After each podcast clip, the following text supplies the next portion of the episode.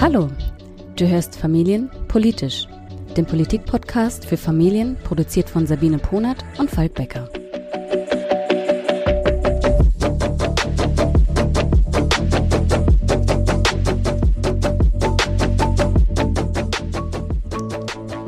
Hallo Sabine.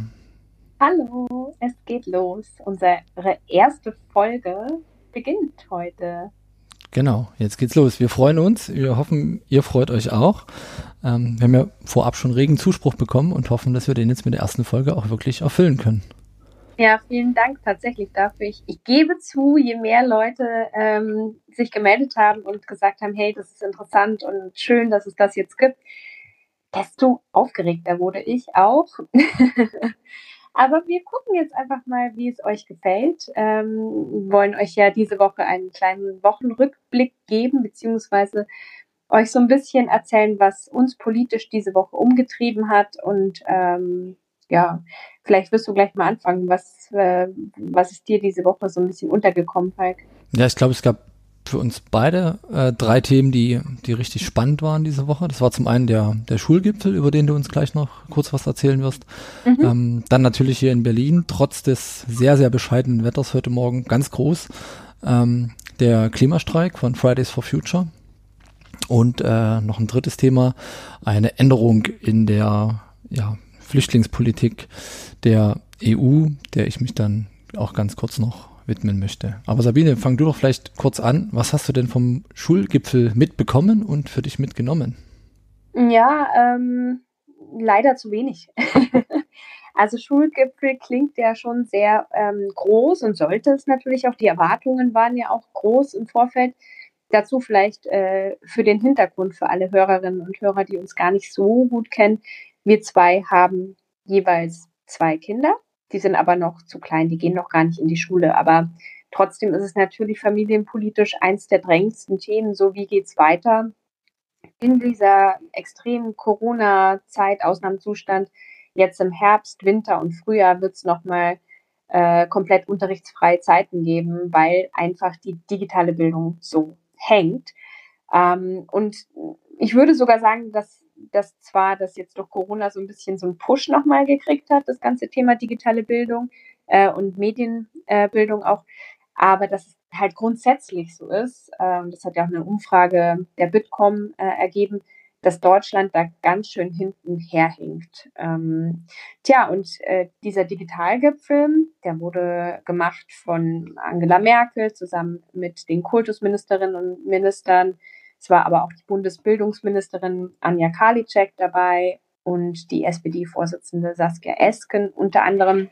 Das Ergebnis war, dass jetzt immerhin mal alle 800.000 Lehrkräfte einen Laptop kriegen sollen. Das ist ja schon mal was, weil ohne eigenes Gerät können die von zu Hause aus nicht datenschutzkonform arbeiten.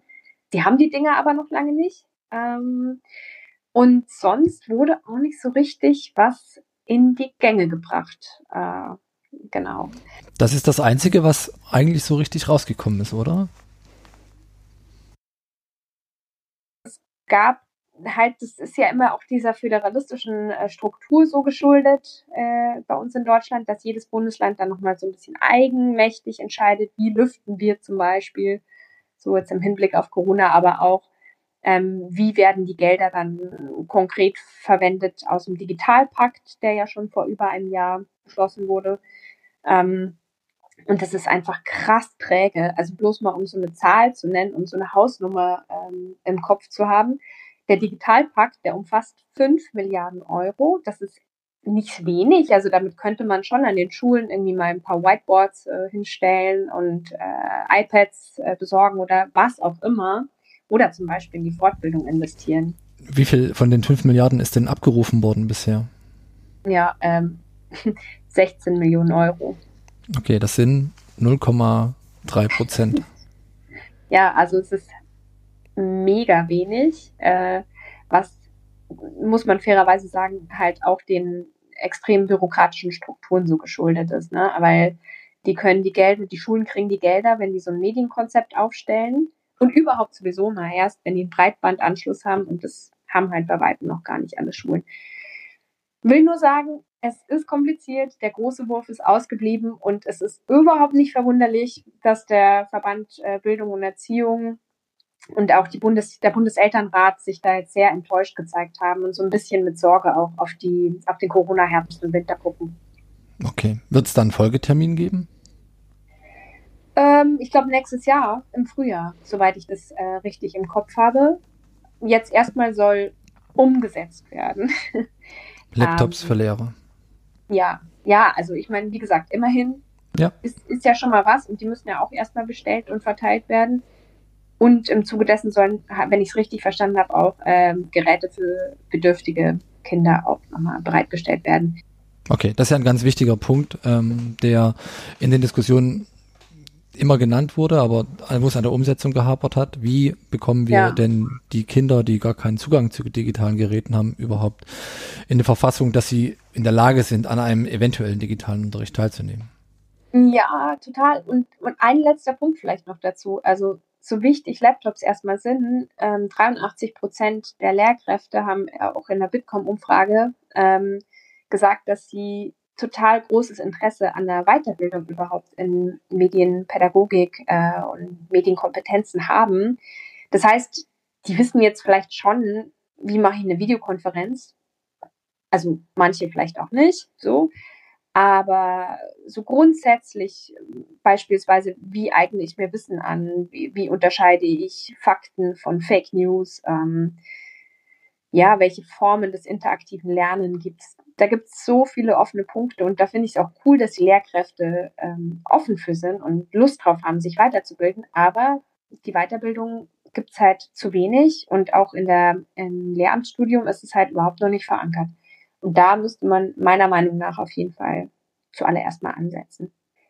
Das war so ein bisschen ähm, mein einer Aufreger der Woche, aber du hast ganz zu Recht gesagt, es gab ja noch ein anderes, ähm, größeres und nicht ganz unbedeutsames Thema auf EU-Ebene vor allem. Vielleicht willst du mal ganz kurz äh, erzählen, was dich diese Woche nochmal bewegt hat auch das Thema Flüchtlingspolitik auf, auf EU-Ebene ist ja ein ganz äh, ein vielschichtiges, worüber wir sicherlich mehr als eine Folge, wahrscheinlich eine ganze Staffel machen könnten. Nun ist es diese Woche so gewesen, dass die EU versucht, ähm, sich an einer etwas realpolitischeren äh, Flüchtlingspolitik in Zukunft orientieren zu wollen.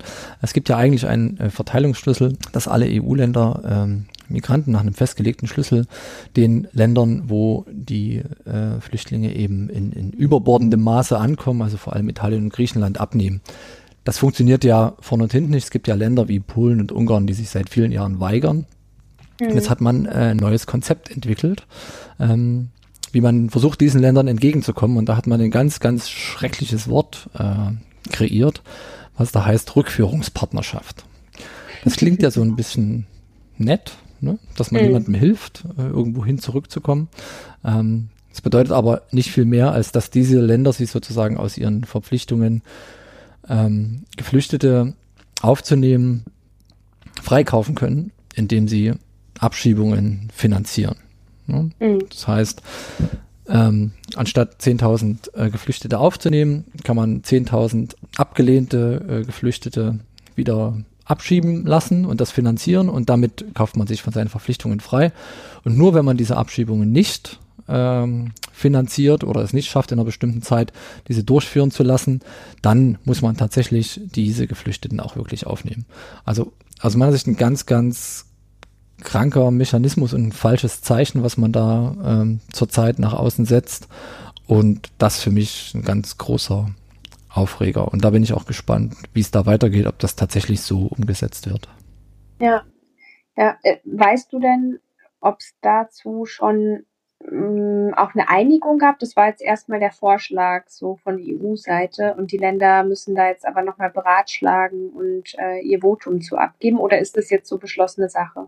Es handelt sich hierbei tatsächlich um einen ersten Vorschlag der EU-Kommission zur Reform des Asylrechts in der EU. Ja, dann kommen wir jetzt zum, zu unserem sozusagen Thema der Woche. Ähm, wir haben uns ja heute schon persönlich gesehen, tatsächlich, nämlich bei der Fridays for Future Demo in Berlin. Ja, das war echt cool, dass es spontan noch geklappt hat. Ähm, und überhaupt, dass es so voll war heute bei der Demo. Dazu können wir ja gleich nochmal ein bisschen was zu unseren persönlichen Eindrücken erzählen. Die Demo stand ja heute unter dem Motto kein Grad weiter. Wofür steht das denn eigentlich? Mm, naja, also dazu muss man vielleicht wissen, äh, grundsätzliches Ziel ist ja auch nach der Pariser Klimaziele, dass wir nicht über 1,5 Grad Celsius Erderwärmung kommen. Ähm, auf gar keinen Fall über 2 Grad, aber eigentlich sollte schon 1,5 Grad so die Grenze sein. Und wir sind jetzt gerade bei 1,16 Grad. Und ich fand das dann irgendwie so krass, dass wir jetzt so in Anführungszeichen nur bei 1,1 oder was eher 1,2 Grad sind, angesichts dessen, wie extrem sich das schon auswirkt im Hinblick auf Dürren oder dass jetzt da im Polarkreis wieder Temperaturrekorde aufgetreten sind oder ja schon wieder in Sibirien wahnsinnige Waldbrände aufgetreten sind. Also diese Meldungen reißen ja nicht ab und, und es wird halt nicht besser. Ja, man merkt es ja auch im Kleinen. Ne? Wir haben einen Schrebergarten, äh, bei uns verbrennt seit drei Jahren jeden Sommer die Wiese und ohne, ohne Wasserzufuhr, ohne externe Wasserzufuhr sozusagen, ähm, wäre es gar nicht möglich, da irgendwas wachsen zu lassen. Ja, ja, man muss wirklich sagen, jedes Grad zählt und ich, ich wollte ja eigentlich heute da bei dieser Fahrraddemo mitradeln und dann hat es ja so geschüttet, was ja fast schon ein bisschen ironisch ist. ja, das stimmt. ja, dann bin ich doch mit den Öffis hingefahren und ähm, habe ein paar Leute auch nochmal gefragt, warum sie heute hergekommen sind. Darunter Lotte von Fridays for Future, dann war da Claudia von Parents for Future und dann habe ich auch noch Wissenschaftler getroffen, nämlich Matthias von Scientists for Future. Genau, und von denen hören wir jetzt ein paar Urtöne.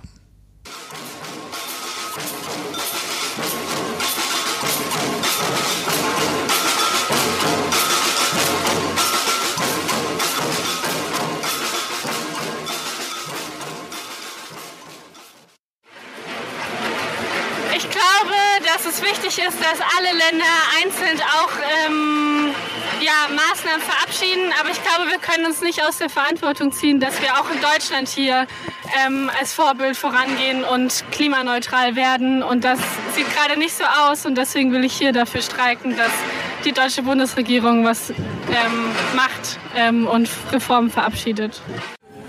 Ja, es ist wichtig, dass wir einfach nicht nachlassen, dass wir weiter kämpfen. Ähm, letztes Jahr sah es noch für mich persönlich so aus, als äh, ob wir das hinkriegen, gemeinsam mit der Bevölkerung und der Regierung.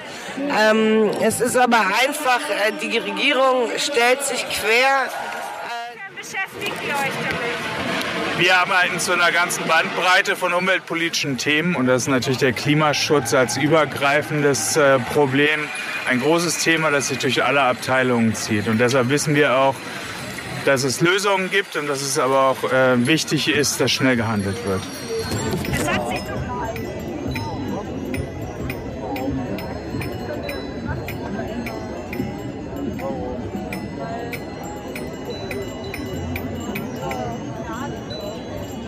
Wie fandst du denn die Demo heute? Was für einen Eindruck hattest du? Ich war doch überrascht, wie viel ähm, da los gewesen ist. Ich hatte tatsächlich Probleme, überhaupt in Richtung Hauptbahnhof und Brandenburger Tor zu kommen, weil der Bus erstmal eine ganze Weile nicht weitergefahren ist, okay. weil die ganzen Fahrradzubringer-Demos äh, da den Verkehr lahmgelegt haben. Das war übrigens nicht nur auf dem Hinweg so, sondern auch auf dem Rückweg ähm, habe ich das immer noch erlebt. Also ich war schon wieder mhm. auf dem Weg nach Hause, da sind da bestimmt noch ein paar tausend Leute auf dem Fahrrad äh, in Richtung Demo gefahren. Das war sehr, sehr ähm, schön zu sehen, dass so viele Leute unterwegs waren. Und auch am Brandenburger Tor waren viele Leute unterwegs. War also auf beiden Seiten des äh, Brandenburger Tors kein Durchkommen. Ähm, auf der Seite der Straße des 17. Juni ging es dann ein ganzes Stück in Richtung ähm, Siegessäule. Auf jeden Fall viel los. Die Leute haben sehr, sehr gut Abstand gehalten. Alle hatten eine Maske auf. Äh, selbst auf den Wegen zu den Demos, wo eigentlich gar kein, wo eigentlich gar kein direkter Kontakt jetzt mit Leuten war, hat man alle Leute mit Maske gesehen. Und die Ordner waren auch sehr, sehr hinterher. Ne? Also ich wollte mich dann noch mit jemandem treffen und wusste, wo der ist und mhm. konnte mich dann da nicht mit ihm treffen, weil ich da von der Seite nicht in die Demo rein durfte. Mhm. Ordner sagte, es ist einfach zu voll, geh bitte da nach hinten und dann haben wir uns da weiter hinten getroffen. Das war dann, war dann ohnehin ein bisschen einfacher. Ja, ähm, aber also das finde ich war, auch voll wichtig. Genau, ja. das war gut umgesetzt. Lass uns doch vielleicht nochmal so ein bisschen zu den Inhalten kommen. Welche Forderungen vertritt man denn auf den Demonstrationen? Was möchte man von der Politik? Also die Fridays, die stehen ja schon wirklich seit einem Jahr ganz stark dafür ein, dass wir klimaneutral in 2035 werden. Und davon sind wir halt immer noch total weit weg, muss man ehrlich sagen. Jetzt äh, gab es ja vor kurzem nochmal diesen, diesen neuen Entwurf des Erneuerbaren Energiegesetzes, der kam aus dem Wirtschaftsministerium. Das ist wieder absolut unzureichend aus klimapolitischer Sicht, muss man sagen. Und ich weiß nicht, wer es mitbekommen hat, aber ähm, Altmaier hat ja vor kurzem so eine Art Klimakater vorgeschlagen, wo er gesagt hat, so, ihm tut es eigentlich leid, dass er so hinterher war und jetzt müssen sich mal alle zusammen an einen Tisch setzen, die Wirtschaft und die NGOs und so weiter. Und dann finden wir da eine Lösung und dann kriegen wir es schon hin. Ich, also, so hat es nicht wortwörtlich gesagt, aber ja. ähm, genau. Aber das war der Grundtenor das war der Grundtenor und dann kam irgendwie dieser ähm, Gesetzesentwurf, wo man sich gedacht hat, so ja, genau. Irgendwie reden viele Politikerinnen und Politiker immer groß, aber es passiert dann zu wenig konkret und das, das finde ich echt, also da muss man, glaube ich, echt aufpassen, dass die Leute nicht frustriert werden. Also es hat ja auch jetzt zur Demo heute nur Lob gegeben von allen politischen Seiten. Ich, gut, von der AfD weiß ich jetzt nicht, habe ich nichts gesehen, aber alle haben die Fridays wieder so, so ja ein bisschen von oben herab gelobt, ja, die Schüler toll, dass sie da so engagiert auf die Straße gehen, aber ja, letzten Endes passiert nach wie vor zu wenig. Und ähm, genau, Klimaneutralität 2035 ist eins der Ziele und dann eben genau, dass wir es halt schaffen, nicht über 1,5 Grad globale Erderwärmung zu kommen. Und warum ist die Politik denn da so wichtig? Es ist ja schon so, dass ähm, in breiten gesellschaftlichen Schichten auch ein Bewusstseinswandel stattfindet, dass viele Leute ähm, versuchen nachhaltiger zu leben, ähm, sei es ähm, bei der Auswahl ihrer Urlaubsreisen, Urlaubsziele, bei der Ernährung, bei ähm, ja, Kaufentscheidungen, bei Mode mhm. und so weiter und so fort. Warum ist die Politik trotzdem so wichtig? Hm, also ich, also zum einen, also ich glaube, die Politik ist schon schon federführend wichtig äh, bei vielen großen Themen wie diesen, weil man kann halt nicht, ich sage es jetzt etwas überspitzt, die Weltrettung auf die Einzelnen abwälzen. Ich glaube schon, dass es wichtig ist, dass insgesamt die Leute ins Denken kommen, dass sie gucken in ihrem Alltag, wo kann ich was ändern und wo kann ich was tun. Und ich halte auch diese ähm, außerparlamentarische Opposition, also das, was heute ja wieder passiert ist, dass so viele Leute auf die Straße gehen, für extrem wichtig, weil natürlich sich dadurch was bewegt und Meinung gebildet wird und ähm, dadurch natürlich auch der Politik ein bisschen Dampf gemacht wird. Aber letzten Endes kann nur, kann nur eine politische Entscheidung ja beispielsweise wirklich dazu führen, dass die Kohlemeiler früher vom Netz gehen, die ja so maßgeblich dafür zuständig sind, dass, dass hier CO2 die ganze Zeit in, in die Luft geblasen wird. Oder ähm, ja, ich, ich sage mal ein Beispiel aus unserem Alltag so. Ich, das, darüber habe ich ja auch auf Instagram gerade geschrieben. Wir haben ein altes Auto, es ist kein Elektroauto, es ist ein Verbrenner. Und ähm, ich komme einfach mit den zwei Kindern noch nicht ganz ohne ein Auto aus, muss ich sagen. Ähm, und wir haben uns halt jetzt dazu entschieden, wenigstens zu kompensieren. Ich weiß, Ablasshandel etc. pp. nicht cool. Ähm, und noch lieber wäre wär mir es, ich könnte mir ein Elektroauto leisten, was nur mit Erneuerbaren betankt wird und super öko und so weiter und so fort. Kann ich aber nicht. Aber die Politik muss es möglich machen, dass es beispielsweise clevere Sharing-Modelle auch für Familien gibt, die Sinn machen. Oder dass Elektroautos leistbarer werden, dass es eine gute Tankinfrastruktur gibt und so weiter. Und das kann, kann man, finde ich, nicht von Einzelnen verlangen. Und wenn man, wenn da so ein, so ein Druck auch auf Einzelne ausgeübt wird, dieses perfekte Ökoleben zu führen, dann wird es über kurz oder lang, glaube ich, dazu führen, dass man dann eher dicht macht und sagt, okay, ich schaff's halt nicht, dann, dann nach mir die Sintflut. Ja, verstanden. Aber wenn die Situation so dramatisch ist, wie sie ja mittlerweile scheint, also wie man es auch mittlerweile persönlich auch mitbekommt, warum sind denn da nicht noch viel, viel mehr Leute auf der Straße? Hm. Ja, das ist echt. Oder bräuchte es mehr Leute Frage. auf der Straße? Würde es helfen, ja, wenn mehr Leute also auf die Straße je, gehen? Je mehr, desto besser. Ich glaube, jetzt dieses Mal, ich weiß ja gar nicht, was die Zahlen sind. Wir nehmen ja jetzt heute am frühen Nachmittag auf. Das heißt, die Demo ist vielleicht gerade erst so zu Ende. Ich war schon von ein paar tausend die Rede. Ähm, ich könnte mir vorstellen, jetzt auch wegen Corona waren einige trotz der Sicherheitsvorkehrungen zurückhaltend. Aber klar gibt es auch immer wieder Leute, die halt zweifeln, weil sowas wie die Klimakrise, das, das kommt halt nicht so, das ist nicht so wie eine Steuererhöhung, die siehst du dann am Ende des Jahres auf deinem Lohnzettel, sondern die Klimakrise, die kommt halt schleichend, aber die kommt unumkehrbar. Oder ich fand auch letztens ein, ein Beispiel so gut sichtbar, so Corona gibt's ja leider auch die, die Leugner, das sieht man halt nicht, gell? Ähm, und ein bisschen so ist es auch mit der Klimakrise. Es gibt ja immer wieder Leute, die sagen, es hat schon immer viel geregnet oder es hat immer mal trockene Jahre gegeben. Und deswegen ist es, glaube ich, auch wichtig, dass man da weiter dazu beiträgt zu sagen, nee, das ist aber hier nicht normal. Ähm, die wärmsten Jahre nehmen in Folge zu. Es wird immer heißer, es wird immer trockener und dass man da halt mehr Leute dann für das Thema gewinnt, ist, glaube ich, total wichtig. Das stimmt. Ähm, das klingt ja, oder viele Berichte rings um die Klimakrise klingen ja sehr apokalyptisch, gerade wenn man so die Zukunftsausblicke anguckt. Ist denn wirklich alles so schlimm oder haben wir eigentlich auch schon was geschafft? Ja, keine Ahnung. Also ich meine, wie geht's, wie geht's dir damit, wenn du diese, diese Nachrichten liest? Kannst du die ernst so nehmen? Ich bin zwiegespalten, wenn ich ähm, wenn ich darüber, wenn ich darüber lese. Also zum einen macht es mir sehr, sehr große Angst ähm, für die Zukunft, vor allem meiner Kinder. Ähm, zum anderen sehe ich, ähm, wie viel, wie viel Engagement da ist und wie viele Leute sich tatsächlich ähm, für ein Thema einsetzen, auch weil es natürlich ihre eigene Zukunft angeht.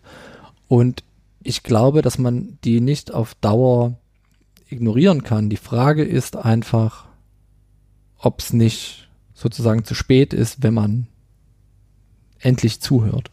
Ich glaube, dass man versuchen muss, ein positives Narrativ irgendwie reinzubringen, um die Leute abzuholen und um ihnen zu zeigen, pass auf, guck mal, wir haben noch gar nicht so viel gemacht, aber wir haben schon das, das, das und das geschafft. Wir haben schon so und so viel Prozent eingespart und sind jetzt äh, die Windräder da wirklich so schlimm? Ne? Hat dir das wirklich dein Leben extrem vermaledeit, weil da jetzt zehn Windräder am Horizont stehen? Es lohnt sich mitzumachen, es lohnt sich dabei zu bleiben, es lohnt sich den Druck zu erhöhen.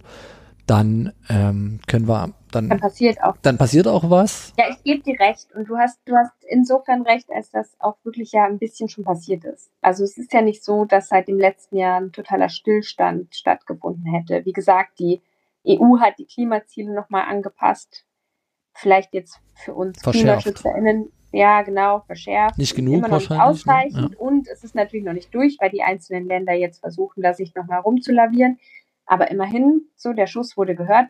Kalifornien hat gerade verkündet, ab 2035 keine Verbrenner mehr zuzulassen und ähm, hat, das hat hoffentlich auch eine große Signalwirkung auf die anderen Automobilhersteller. Scheinbar will China auch bis 2060 klimaneutral werden. Wie gesagt, das reicht jetzt alles mal nicht aus, faktisch. Aber es ist ja doch schon gewaltig, was sich bewegt hat. Hm, ja, lass uns irgendwie positiv bleiben. Es sind nicht umsonst trotz des Kackwetters so viele Leute dann doch auf die Straße gegangen und es tut sich politisch eben doch was und man wird gehört. Und wenn man schafft, in seinem Alltag ein bisschen was zu, zu ändern, zu erreichen, vielleicht hilft es dann eben doch ein bisschen. Ja, das heißt, es lohnt sich, hinterher zu sein, dran zu bleiben, mitzumachen, vielleicht auch noch einzusteigen, weil man bisher geglaubt hat, man, man kann eh nichts bewegen. Ähm, ich glaube tatsächlich, dass es auch positive Erzählungen in dem Umfeld braucht, ne, was man schafft und was man kann, um, um, um sozusagen den, den Mut zu behalten in, in der teilweise apokalyptischen, äh, in den apokalyptischen Szenarien, die da aufgemalt werden, was ja auch richtig ist, weil wenn nichts passiert, dann, dann werden diese Szenarien eben ähm, aller Wahrscheinlichkeit nach eintreten und wir sollten alles tun, dass das nicht passiert. Auf jeden Fall. Und ich fände es total schön, wenn wir auch mit unserem Podcast einen Teil dazu beitragen könnten, so ein bisschen mehr das politische Gefühl für Selbstwirksamkeit zu stärken und zu zeigen, dass es sich lohnt, sich politisch zu interessieren, einzubringen oder auch im Kleinen in seinem Alltag so, an so kleinen Stellschrauben zu drehen. Ja, das, das ist ja. definitiv ein Punkt, den wir erreichen wollen. Wir wollen, dass ihr euch engagiert. Wir wollen, dass ihr dabei bleibt. Wir wollen, dass ihr ähm, selbst wirksam werdet und dazu werden wir sicherlich in den nächsten Wochen auch nochmal eine eine ganz gezielte Folge ähm, dazu auch machen. Was kann man tun? Ne? Was kann man tun? Wie kann man sich selbst politisch engagieren mit wenig Zeit, ein bisschen Zeit, ein bisschen mehr Zeit und mhm. so weiter. Genau. Und dann war das jetzt tatsächlich unsere erste Podcast-Folge. Ich, ich gebe zu, mir fiel es doch schwer, ähm, zu so großen politischen Themen sich so ähm, kurz fassen zu müssen, zum Teil. Ich hoffe aber, euch Zuhörerinnen und Zuhörern hat es gefallen und es passt in euer Zeitkontingent und ihr fühlt euch jetzt ein bisschen informiert und habt Lust bekommen, mitzudiskutieren.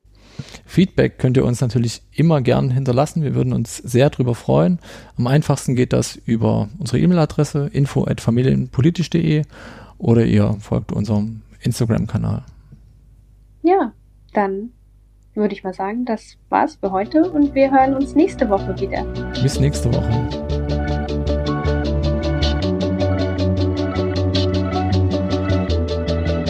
Danke fürs Zuhören. Wir lieben Feedback. Am liebsten per Mail an info@familienpolitisch.de oder über Instagram. Bis zum nächsten Mal.